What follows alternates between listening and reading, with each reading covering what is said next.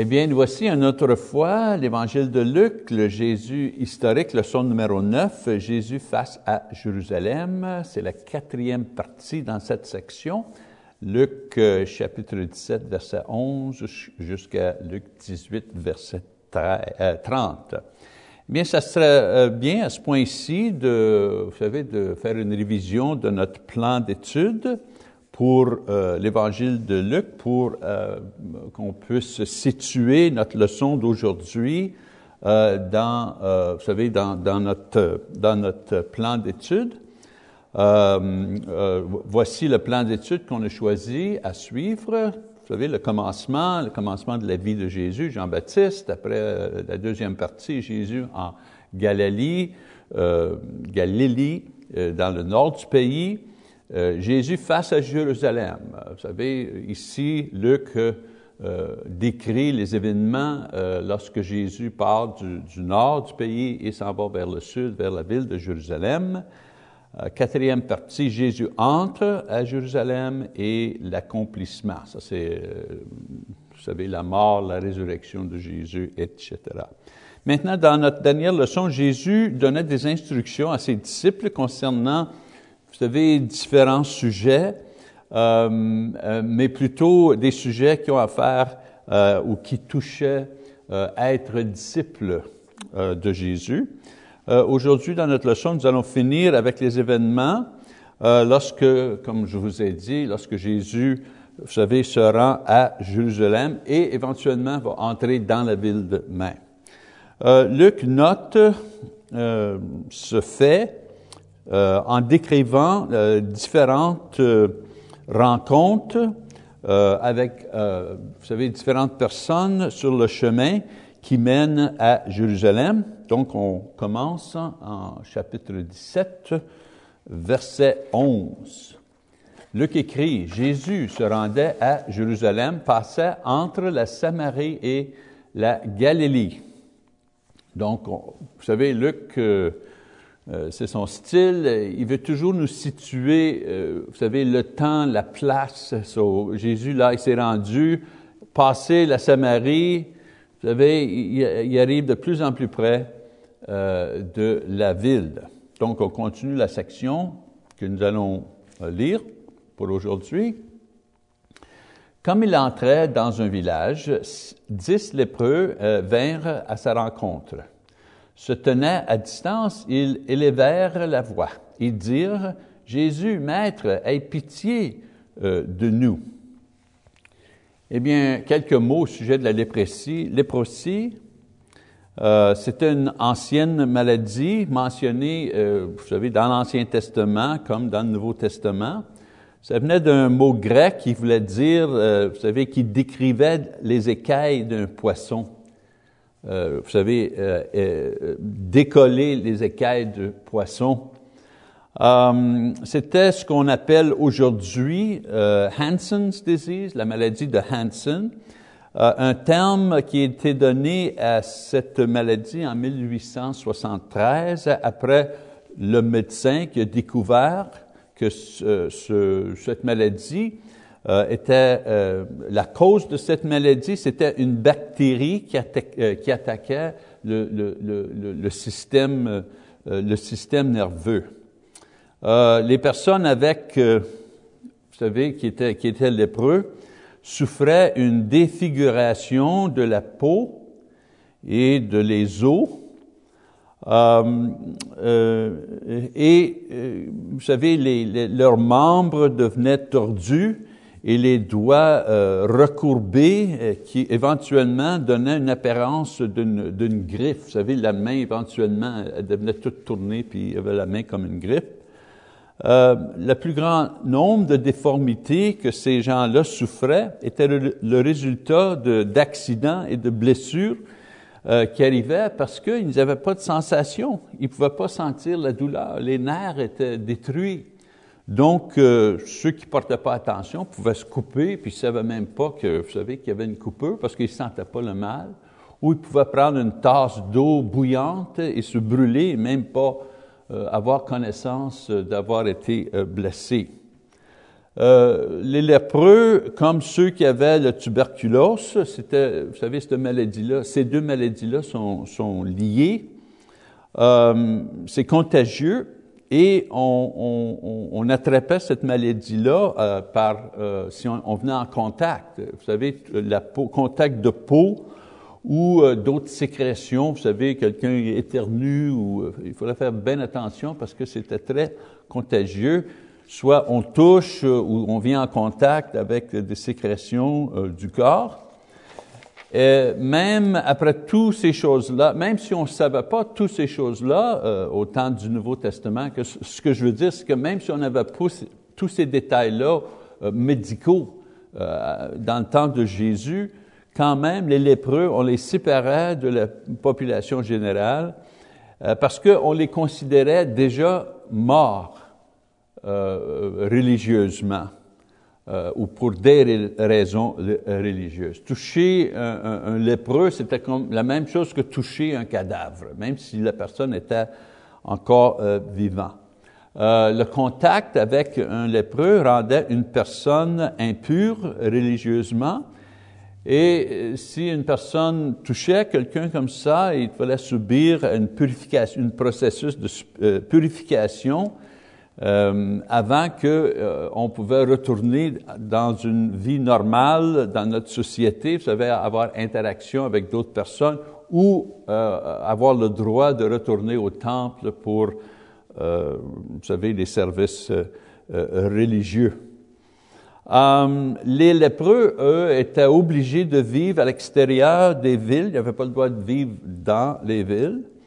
Et ils vivaient dans des petits villages ou dans des, abris de fortune. Et euh, ceci explique pourquoi ces hommes ont fait appel de Jésus lorsque Jésus sortait de la ville, parce qu'eux n'avaient pas le droit d'être dans la ville. Ils pouvaient juste vivre à l'extérieur euh, de la ville.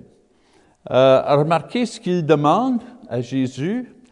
Pas d'argent, ils ne demandent pas de l'argent de Jésus ou des aumônes mais il lui demande, euh, il demande de lui de la miséricorde. Maintenant, ces gens-là étaient forcés de vivre à l'extérieur de la société normale, mais ils savaient ce qui se passait à l'intérieur de la société.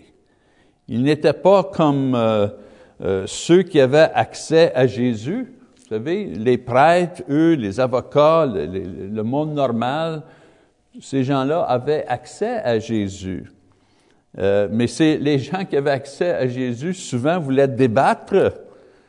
Euh, vous savez, euh, débattre ces, réclamations d'être Messie. Voulez, vous savez, avoir un, débat avec lui au sujet de ses enseignements, où il refusait de croire. Mais ces personnes, dans une situation désespérée, en sachant que ce que euh, Jésus a fait pour d'autres personnes, fait l'appel à Jésus pour la miséricorde. Et pour eux, miséricorde, c'est d'être guéri de cette euh, horrible maladie. On lit en verset 14, dès qu'il euh, dès qu'il l'ait eu vu, il leur dit, allez vous montrer au sacrificateur. Et pendant qu'ils y allaient, il arrive qu'ils furent guéris. Sur l'instruction d'aller voir les prêtres, c'était la procédure euh, nécessaire à l'époque pour quelqu'un qui a été guéri ou s'il y avait une rémission de leur maladie. En Luc chapitre 5, verset 14, on a un peu plus d'informations, si on se souvient bien. Luc écrit, puis il lui ordonnait de n'en parler à personne, mais dit-il, va te montrer au sacrificateur et offre pour ta purification ce que Moïse a prescrit afin que cela leur serve de témoignage. En euh, Luc 5, verset 14, Jésus euh, explique la procédure nécessaire euh, pour quelqu'un qui a été guéri d'une maladie, doit aller se montrer au prêtre, et en se montrant au prêtre, ça confirmait que leur guérison était légitime, et à ce point-là, ils pouvaient retourner vivre dans la savez, dans la société normale, ils pouvaient à ce moment-là retourner euh, à la synagogue pour, euh, vous savez, les services religieux et, retourner à une vie normale. C'était le prêtre qui confirmait que la, la maladie avait été vraiment guérie. Maintenant, la chose fantastique ici, c'est que les lépreux ont commencé à, vous savez, ils sont levés, ils ont commencé à, à marcher, aller vers le temple pour se montrer aux prêtres, et ont commencé à faire ça avant qu'ils étaient guéris. Seulement quand ils ont fait l'effort de bouger, vous savez, d'aller vers les prêtres, seulement qu'après qu'ils ont fait ça, que leur léprosie euh, a été guérie, pas avant. Ils ont fait appel à Jésus en foi, avec, vous savez, avec, une, avec foi, et, lui a répondu en demandant euh, de ces gens-là une expression de, foi, une autre expression de foi. Vous savez, ils, ils ont dit, Jésus, aide-nous. Jésus dit, ben, va vous montrer aux prêtres. Ils sont levés, ils ont commencé à aller vers les prêtres, vous savez, vers le temple pour voir le prêtre. Et lorsqu'ils sont levés et ont commencé à bouger, à ce moment-là, ils ont été guéris. So, ils croyaient assez pour demander à Jésus de l'aide, et Jésus leur demande une expression de foi. Et l'expression de foi, dans ce cas-là, c'était de se lever et croire que c'était fait pour eux et aller vers le, prêtre. Vous savez, Jésus peut guérir, il peut sauver sans une expression de foi. Il sait si dans nos cœurs on croit ou non. Vous savez, l'expression de foi servait à deux, vous savez, deux, euh, deux objectifs. Premièrement, il mit en évidence et confirmait dans, dans, l'idée des lépreux euh, qui et comment ce miracle a été fait. La guérison est venue basée sur leur foi en Jésus. Et deuxièmement, la demande pour une expression de foi démontrait, ou vous savez, que euh, une foi vivante. Vous savez, pour guérir, pour sauver, pour servir, on voit la foi dans l'action, pas simplement dans l'affirmation. Comprenez ce que j'essaie d'expliquer ici? Jacques, en chapitre 2, euh, verset 18, touche ce sujet. Il dit, mais quelqu'un dira, toi, tu as la foi, et moi, j'ai les œuvres. Montre-moi ta foi sans les œuvres, et moi, je te montrerai la foi par mes œuvres. Donc, la foi, on la montre avec des expressions de foi. Dans ce cas ici, l'expression de foi était, bien, levez-vous puis allez vers les prêtres. Quand ils sont levés et ont bougé vers les prêtres, ils ont été guéri. Il y a toute forme d'expression de, foi dans la, Bible. Euh, euh, Dieu a sauvé euh, Noé. Il a dit, ben bâtis le bateau. Une fois qu'il a bâti le bateau, bien, il était sauvé du déluge. Bâtir le bateau, l'arche, c'est une expression de foi. Nous, aujourd'hui, on croit en Jésus. C'est quoi notre expression de foi? Eh bien, on se repent, on est baptisé, c'est ça notre expression de foi. On continue à lire, euh, on retourne à Luc 17, verset 15, il dit, L'un d'eux, se voyant guéri, revint sur ses pas, glorifiant Dieu à haute voix. Il tomba sur sa face aux pieds de Jésus et lui rendit grâce. C'était un Samaritain. Jésus, prenant la parole, dit, les dix, les dix euh, n'ont-ils pas été guéris? Et les neuf autres, où sont-ils? Ne s'est-il trouvé que cet étranger pour revenir et donner gloire à Dieu? Puis il lui dit, Lève-toi, va, ta foi t'a sauvé. Donc, Luc écrit, et Jésus dit, il y avait dix lèpres, et parmi ces dix, il y en avait un qui était samaritain. Euh, vous savez, évidemment, la division entre juifs et samaritains, on, oubliait tout ça quand on était malade, comme vous savez, on a la léprosie. À ce moment-là, juifs, samaritains, païens, tout le monde, vous savez, vivait ensemble. Mais euh, parmi les dix, seulement qu'un lépreux est retourné pour donner remerciement et gloire. Euh, c'était un samaritain qui donnait gloire à Dieu, qui remerciait Jésus avant d'aller et se montrer au prêtre et recevoir euh, confirmation de sa maladie, euh, qu'elle a été euh, guérie et qui pourrait être rétablie dans la société normale. Avant d'avoir tout ça, il a pris le temps de retourner et de dire merci à Jésus. Et la façon qu'il fait ceci indique non seulement son appréciation, mais aussi son attitude envers Jésus. Et son attitude, c'était une de révérence et de dévotion. Il met en attendre euh, sa rédemption sociale pour, euh, vous savez, donner euh, grâce à Jésus et lui rendre honneur. Et Jésus déclare ce qui est évident. Où sont les autres, il dit? Il y en a juste un, juste le Samaritain qui revient pour me donner, euh, vous savez, honneur, pour remercier, vous savez, remercier. En répondant à la reconnaissance et honneur démontrés par le Samaritain, le Seigneur dit quelque chose au sujet de cette personne et en même temps des, des autres neuf qui n'ont pas revenu. Premièrement, les neuf qui ont demandé pour et ont reçu, euh, vous savez, la, la guérison, eh bien, ils étaient sur le chemin euh, d'être acceptés socialement et de retourner à une vie normale. C'était un bon chemin. Le Samaritain, lui aussi, a demandé et a reçu la guérison de sa maladie, mais parce qu'il il a, vous savez, fait une réponse à Jésus, euh, une réponse de foi, une réponse d'honneur. De, il était non seulement sur le chemin de, vous savez, d'être normal, vous savez, d'être guéri, mais aussi il était sur le chemin de foi qui l'amènera éventuellement à la vie éternelle. Parce que Jésus lui a dit que sa foi l'a guéri et l'a sauvé. Les autres étaient guéris, c'était une bonne chose, mais le Samaritain, lui, était guéri et sauvé. Cette scène euh, sert aussi comme une prophétie vivante concernant comment l'Évangile va être accepté par euh, les Juifs et les gentils.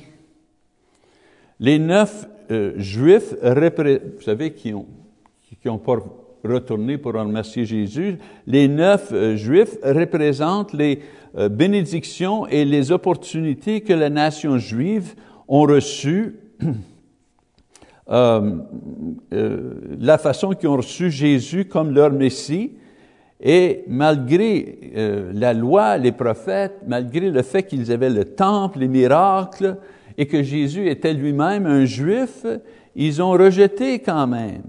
Comme les neuf, les, lépreux qui ont reçu des bonnes choses de Jésus, mais qui n'ont pas retourné pour reconnaître que c'est lui qui avait fait ce, miracle, c'est lui qui avait fait euh, ce guérison. Donc les, les neuf, vous savez, lépreux là, euh, eh bien ça, ça représente les, Juifs, le peuple juif. Et le Samaritain, lui, représente les gentils qui, malgré les obstacles pour croire, vous savez, il faut croire dans un, sauveur qui est est pas, vous savez, qui est un juif et qui fait partie d'une nation qui nous haït. Ça, c'est un grand obstacle, ça, pour les gentils. Mais malgré cet obstacle-là, ils ont, ils ont cru quand même. Et en acceptant Jésus et l'Évangile, ont reçu leur, euh, leur salut.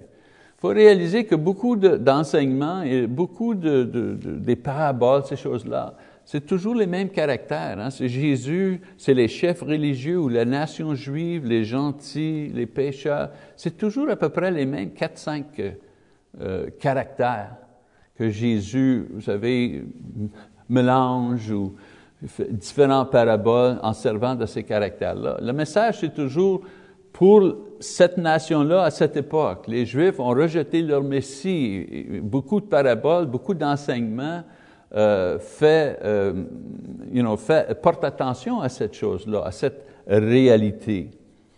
Euh, maintenant, la deuxième, Jésus fait une, prophétie Euh, Matthieu et Marc, dans, dans leur record, euh, enregistrent les enseignements dans cette section. Cet enseignement est le résultat des questions d'un pharisien. Vous savez, l'image ou la scène où que guérit là, les, lépreux, euh, Luc continue euh, en Luc chapitre 17, verset 20. On lit, Les pharisiens demandèrent à Jésus quand viendrait le royaume de Dieu? Il leur répondit, Le royaume de Dieu ne vient pas de manière à frapper les regards on ne dirait point, il est ici ou il est là, car voici le royaume de Dieu est au milieu euh, de vous.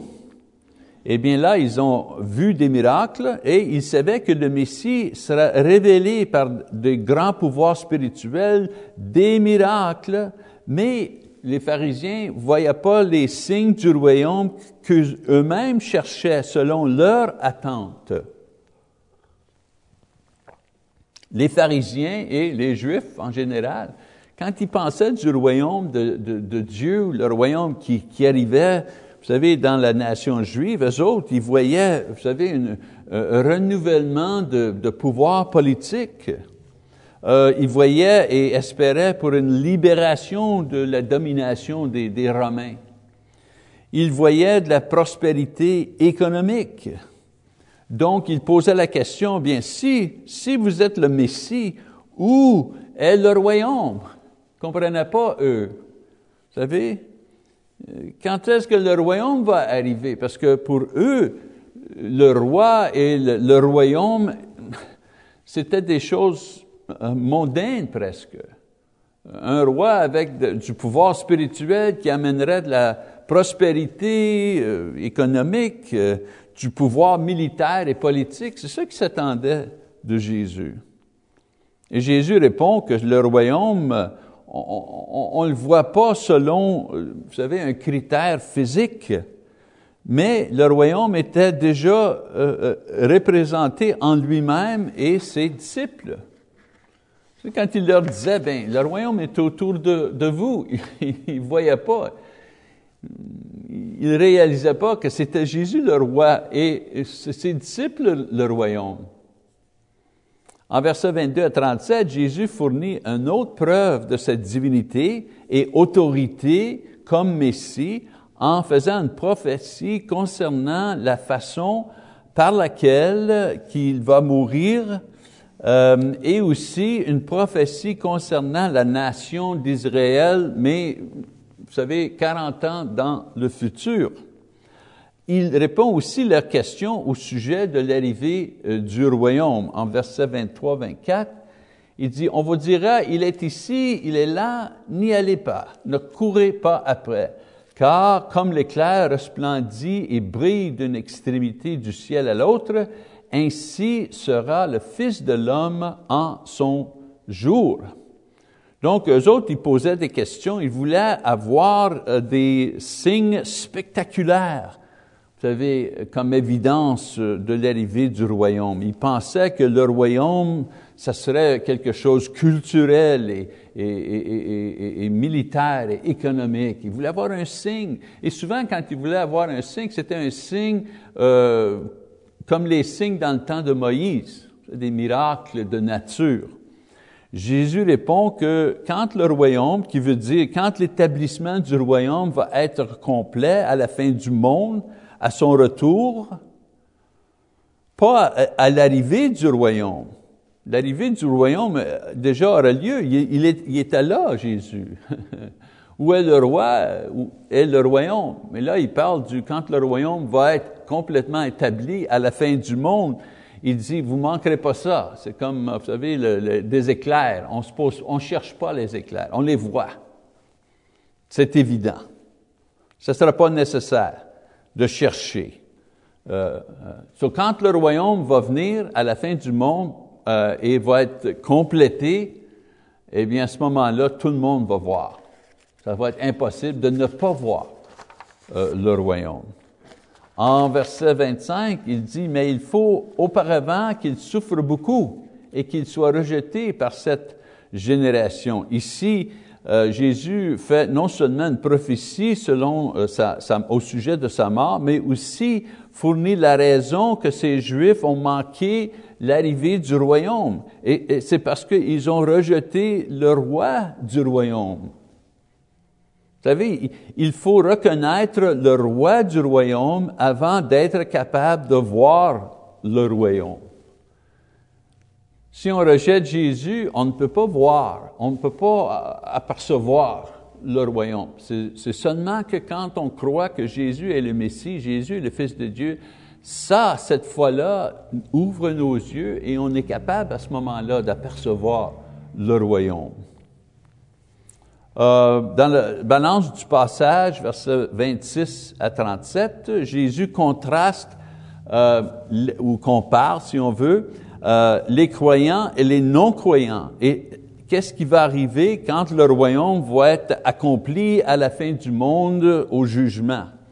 Et il dit, un va être, vous savez, on va en prendre un et on va en laisser un. OK? Euh, ce qui Jésus essaie d'expliquer, pas assez, mais ce qu'il explique ici, c'est que à la fin du monde, un, on va prendre un pour être avec Jésus dans le ciel, et on va en laisser un qui va faire face au jugement. Il n'y a pas de, vous savez, cette idée-là de. On voit cette idée religieuse-là, euh, vous savez, euh, on parle de ça dans des films et dans des livres. Quelqu'un est dans une auto et tout d'un coup, il y a l'enlèvement. Et sur la, vous savez, dans, dans, dans, la rue, là, il y a des autos où il y a des personnes qui sont encore dans leurs autos, mais il y supposément, les chrétiens, ils ont été enlevés, donc les autos sont vides. En anglais, ils appellent ça the rapture. C'est pas ça que Jésus dit ici, là. Lui, il dit qu'à la fin du monde, quand il va venir, ceux qui sont chrétiens, ceux qui sont chrétiens et qui sont morts en Christ, ceux-là vont être pris pour être avec Jésus dans le ciel. Et les autres, on les laisse. On les laisse pourquoi? Pas, pas pour vivre sur la terre. On les laisse pour le jugement. Ces versets sont simplement un avertissement qu'avec le royaume vient aussi un jugement qui va séparer qui va être et va rester dans le royaume et qui euh, n'entrera pas dans le royaume, qui ne fera pas partie du royaume à la fin du monde. Les apôtres, les apôtres, eux, sont quand même pas sûrs, sont pas clairs dans cette idée. Donc, ils demandent quand toutes ces choses-là vont arriver? Et Jésus répond en verset 37, les disciples lui dirent, où sera ce Seigneur? Et il répondit, où sera le corps? Là s'assembleront les aigles. Donc, le jugement, le jugement, il dit, n'est pas c'est pas une question de où ou quoi. Vous savez? Les morts, ça, ça c'est les incroyants. C'est une figure ici, une image. Les morts, c'est les incroyants. Ceux qui sont détruits, bien, les vautours, vous savez, c'est l'enfer, ça. Toi, ici, c'est très simple. Il dit à la fin du monde, là, il va y avoir une distinction, euh, une, séparation qui va être faite. Les croyants, eux, ils sont sauvés, ils sont amenés avec Jésus. Les non-croyants, ceux qui ont rejeté Jésus, eux, vont être jugés. Ils sont morts. Ils vont être avec la, place des morts. Ils vont être en enfer. C'est, vous savez, l'imagination moderne qui, crée tous ces des scénarios très compliqués. Mais c'est très simple à la fin du monde. Les croyants vont être avec Jésus, les non-croyants ne seront pas avec lui. Maintenant, on passe à des paraboles, chapitre 18. Jésus leur adressa une parabole pour montrer qu'il faut toujours prier et ne point se relâcher. Après avoir enseigné euh, au sujet du royaume et euh, en donnant des avertissements, en servant de langage qui qu'eux autres ne pouvaient pas tout à fait comprendre, euh, Jésus aussi fait une prophétie concernant sa propre mort dans, vous savez, quelques, dans quelques temps. Maintenant, les disciples ont besoin d'un peu d'encouragement. Je veux dire, Jésus parle du jugement et la mort et sa mort et la souffrance. vous savez, ceux-là sont un peu découragés. Jésus leur donne un parabole pour essayer de les encourager. Ces paraboles euh, fournissaient pas des instructions au sujet de, comment prier, je veux dire, tu sais, pas, ils donnent pas des paroles qu'on doit servir en priant, ou des sujets auxquels on devrait, vous savez, diriger nos prières, mais plutôt Jésus nous donne des attitudes qu'on doit avoir pour avoir, euh, pour prier d'une façon, vous savez, euh, ou, ou pour réussir euh, dans nos prières. Le succès dans la prière, c'est qu'on reçoit une réponse. Donc, il dit, deux, il y a deux paraboles ici qui décrivent trois attitudes nécessaires pour bien réussir dans nos prières, pour avoir des prières qui sont efficaces. Trois choses. La persévérance, la première chose. Il dit, il y avait dans une ville un juge qui ne craignait point Dieu et qui n'avait d'égard pour personne. Il y avait aussi dans cette ville une veuve qui venait lui dire, Fais-moi justice de ma partie adverse. Pendant longtemps, il refusait, mais ensuite il dit en lui-même, Quoique je ne craigne point Dieu et que je n'ai d'égard pour personne, Néanmoins, parce que cette veuve m'importune, je lui ferai justice, afin qu'elle ne vienne pas sans cesse me rompre la tête. Le Seigneur ajouta, Attendez ce que dit le juge indigne, euh, indique, euh, le juge inique, pardon. Euh, un autre passage. Et Dieu ne ferait-il pas justice à ses élus qui crient à lui jour et nuit, et tardera-t-il euh, à leur égard, je vous le dis, il leur fera promptement justice. Mais quand le Fils de l'homme viendra, trouvera-t-il la foi sur la terre? Bien, ce parabole, vous savez, euh, parle pas de qualification de juge ici, ou, ou comment les juges devraient traiter le monde. Il y a seulement qu'un point ici euh, à ce parabole et c'est l'idée que la persévérance apporte le succès.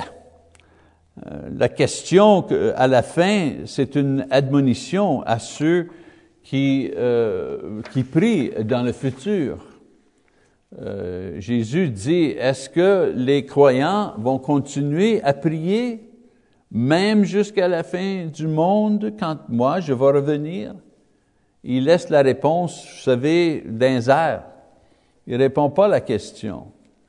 Mais l'avertissement et l'encouragement, c'est pour chaque génération. Est-ce que ça va être notre génération qui va arrêter de croire et de prier? C'est ça l'idée. Quelle, génération, vous savez, va arrêter de prier? Quelle génération va être coupable d'avoir perdu la foi? ça, il dit, quand je vais revenir, est-ce que je la, génération actuelle, est-ce qu'elle va être fidèle? la question pour nous, c'est que si Jésus vient dans notre génération, est-ce que nous, il va nous trouver, nous, fidèles? Est-ce qu'il va trouver qu'on continue dans la prière?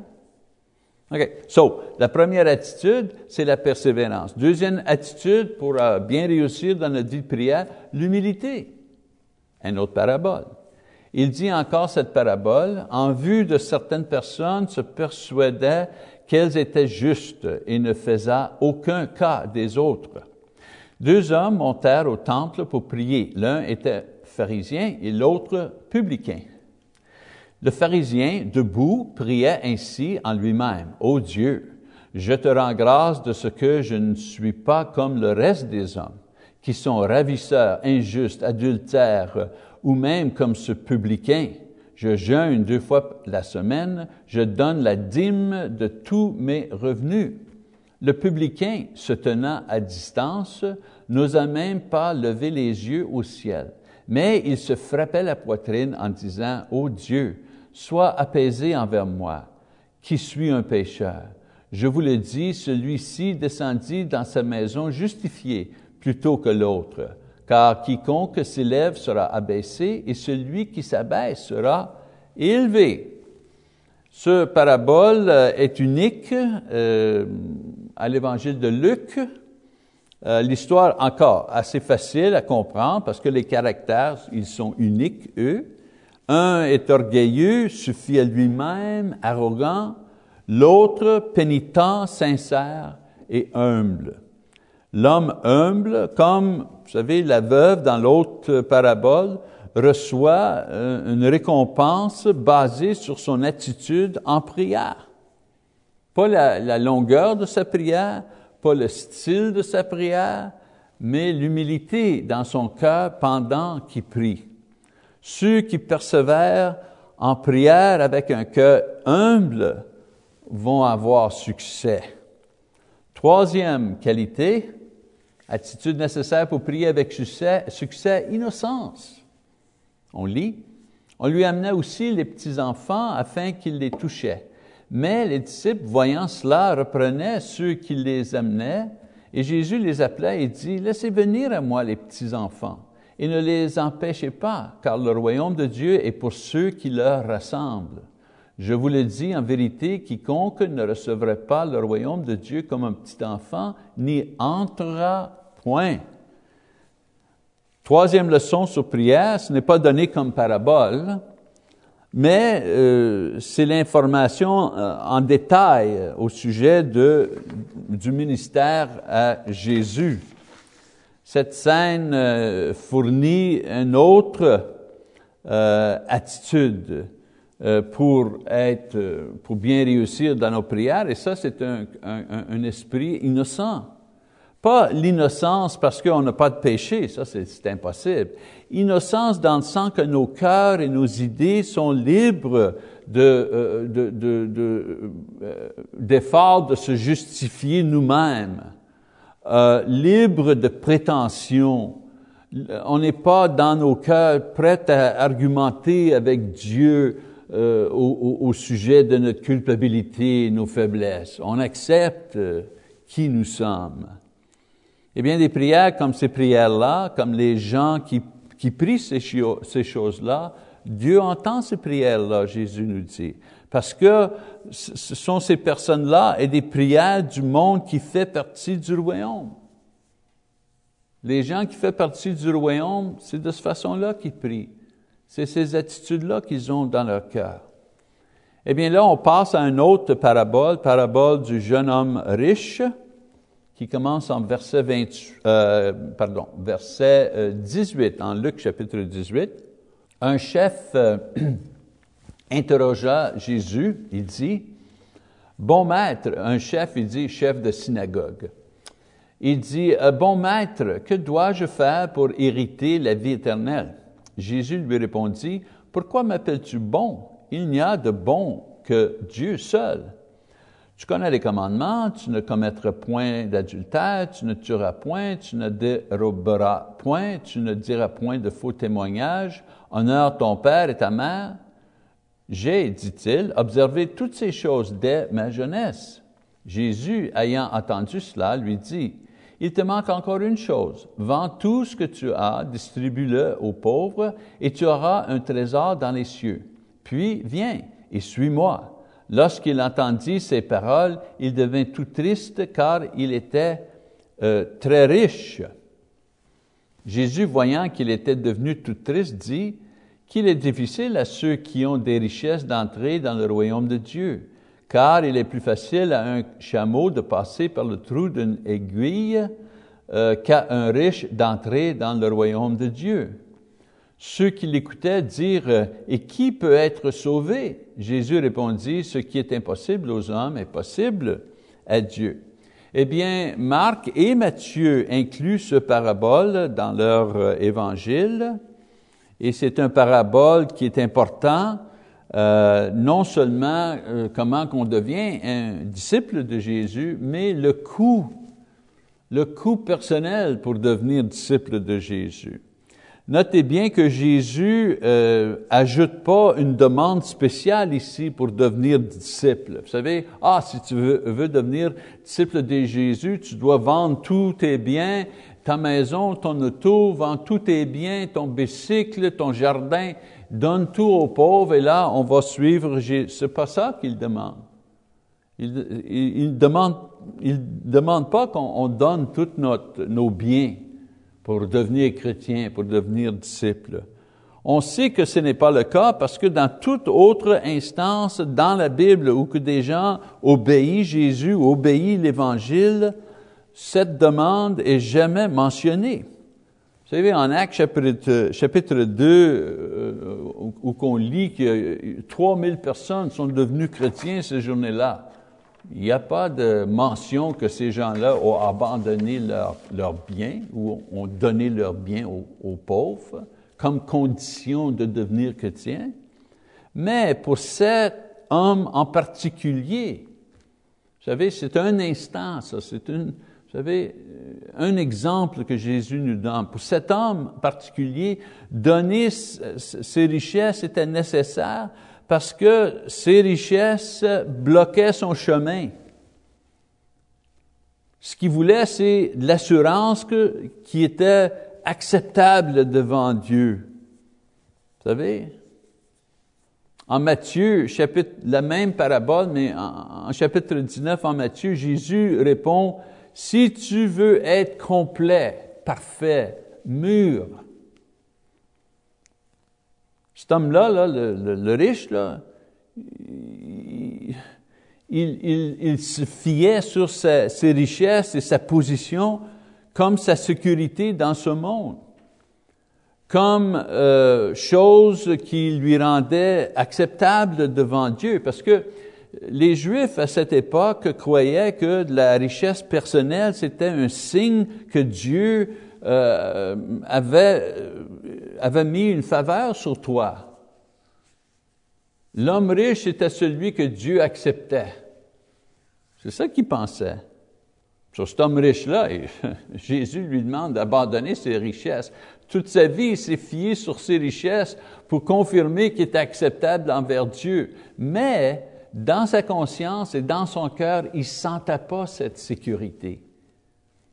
C'est pour ça qu'il demande ça.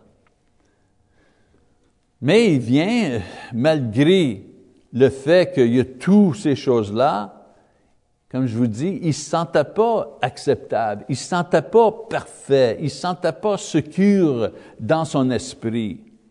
Donc, il vient vers Jésus pour connaître c'est quoi qu'il devrait ajouter, vous savez, pour y arriver euh, à cette sécurité, pour arriver à se sentir acceptable, pour se sentir innocent devant Dieu?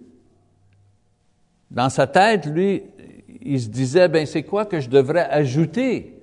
J'ai fait ci, j'ai obéi le commandement, j'ai fait ça, vous savez, je vais au temple, je fais toutes ces choses-là, mais il manque quelque chose.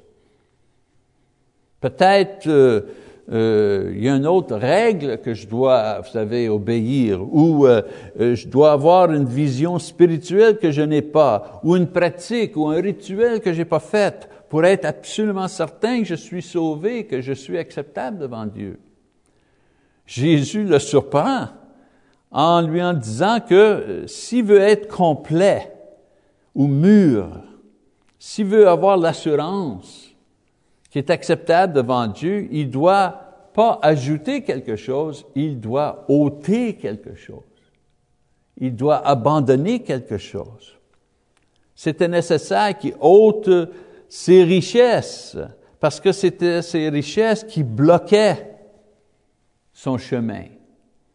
Et le chemin menait à quoi? Bien, le chemin menait à se fier complètement sur Jésus-Christ pour son salut, pour la paix, pour l'assurance dans son cœur qui est acceptable à Dieu. C'est Jésus qui donne ça. Et entre l'homme riche et Jésus, il y avait, vous savez, ses biens, sa richesse. Il fallait ôter ces choses-là pour qu'il, vous savez, pour arrive au Seigneur. Le fait qu'il a refusé nous montre comment ils étaient prisonniers de ses, de ses biens. Ses biens le possédaient. Lui, il ne possédait pas les biens, c'est les biens qu'il possédait. Et Jésus se sert de cette occasion pour avertir ses disciples au sujet de, euh, vous savez, de, de, mondanité et la poursuite de richesse, comment que ça pourrait être dangereux. c'est difficile pour un homme riche d'aller au ciel parce que quand on ramasse des richesses, là, il y a, quelques problèmes. Premièrement, les richesses accaparant le temps et les efforts. Ça prend du temps de ramasser des richesses. Ça prend de l'effort. Il faut, mettre, faut y mettre notre cœur et notre, force et notre imagination. Des fois, on met trop d'efforts à, ramasser des richesses et euh, on néglige ramasser le trésor qui est dans les cieux. Et l'argent nous force à compromettre. Vous savez, souvent, la poursuite de choses dans ce monde nous force à compromettre ce qui est bien, ce qui est bon, ce qui est spirituel. J'ai un emploi ici et je peux avoir un autre emploi dans cette ville-là avec plus d'argent. Ah, tout, tout va bien. Un problème, dans cette ville-là, il n'y a pas d'église. Ça veut dire que si je déménage à cette ville-là, oui, je vais faire plus d'argent, ça va être bien, mais je n'aurai pas l'occasion de venir à l'église où ça va me prendre deux ou trois heures pour aller rencontrer d'autres chrétiens, vous savez, aller au culte et prendre la communion, ces choses-là. C'est ça qui arrive dans le monde. Et aussi, la richesse nous attire vers les riches. Et on sait que les riches dans le monde, je ne dis pas tous les riches maintenant, je connais des hommes, femmes et des femmes qui sont très, très riches euh, et qui sont des chrétiens fidèles aussi, mais ils sont dans la minorité. Habituellement, le monde riche dans ce monde ne sont pas du monde spirituel. si nous-mêmes, on chasse après les richesses, ça veut dire que nous allons venir en contact avec beaucoup plus de gens euh, qui ne sont pas spirituels. Et, vous savez, ça va nous affecter d'une manière ou de l'autre. On peut dire qu'aucune de ces choses-là promouvoit une vision spirituelle ou une pratique spirituelle parce que on, est continuellement euh, euh, concentré sur les choses. On est continuellement concentré sur des choses ici, en bas, à place de les choses en haut. Malheureusement, il vient un moment quand, comme, vous savez, le jeune riche, comme le jeune riche qui est venu avec Jésus, dans nos vies, il vient un moment où on doit choisir Dieu ou les richesses. Et pour ceux qui aiment l'argent, le choix va toujours être les richesses. Si c'est ça qu'on court après, si on court après l'argent toujours et à un moment donné on doit choisir entre Dieu et l'argent, bien c'est sûr que nous allons choisir l'argent. 28 à 30, Pierre dit alors, voici, nous avons tout quitté et nous t'avons suivi.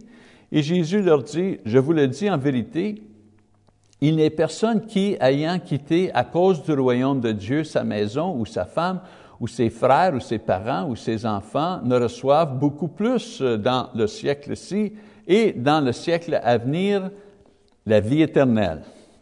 Eh bien, la question de Pierre permet Jésus à réassurer ses disciples que peu importe ce qu'ils ont donné pour suivre Jésus, ils vont recevoir en abondance et en surplus la vie éternelle après, euh, vous savez, après cette vie ici. Euh, il ne donne pas aucun détail ici, mais je crois que chacun de nous qui vous savez, on, a croyé, on a cru en Jésus comme adulte ou on est venu au christianisme d'une autre foi ou une dénomination, on peut confirmer ce que Jésus vient juste de dire. Moi-même, dans ma vie, j'ai été converti comme adulte. J'ai venu au monde, moi, au Québec.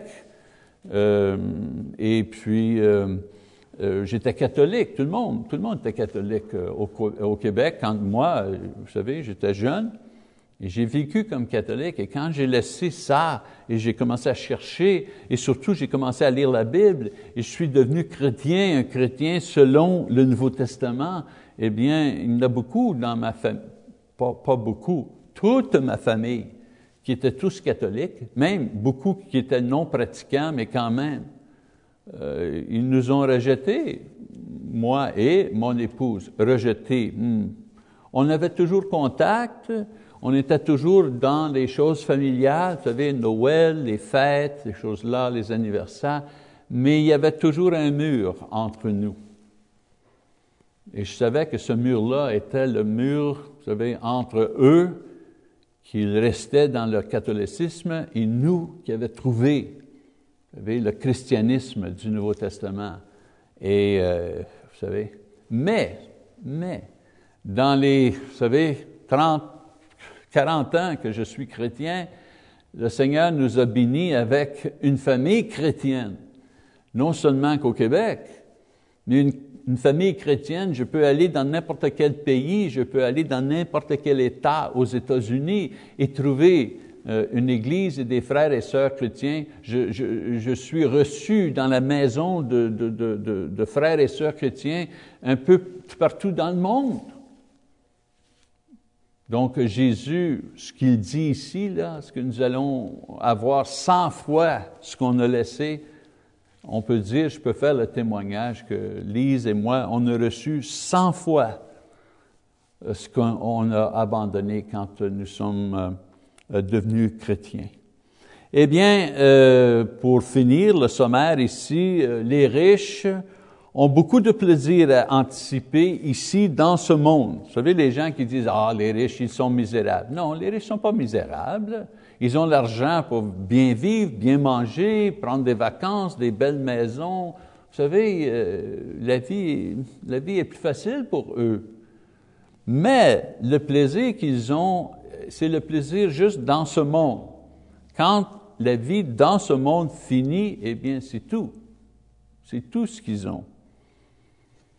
Nous, euh, par exemple, nous, euh, nous avons non seulement euh, la récompense de la communion fraternelle que nous avons ici pour nous réconforter et nous renforcer et puis nous encourager dans notre foi et dans notre vie, mais on a aussi la vie éternelle qui nous attend.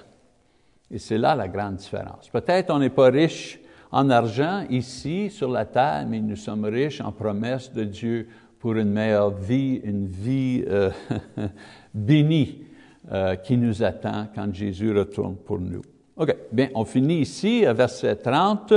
Pas de petites leçons aujourd'hui, euh, mais on va donner le passage à lire avant de continuer. Luc chapitre 18, verset 31 jusqu'à Luc euh, chapitre 19, verset 48. Merci beaucoup. On se revoit à la prochaine leçon.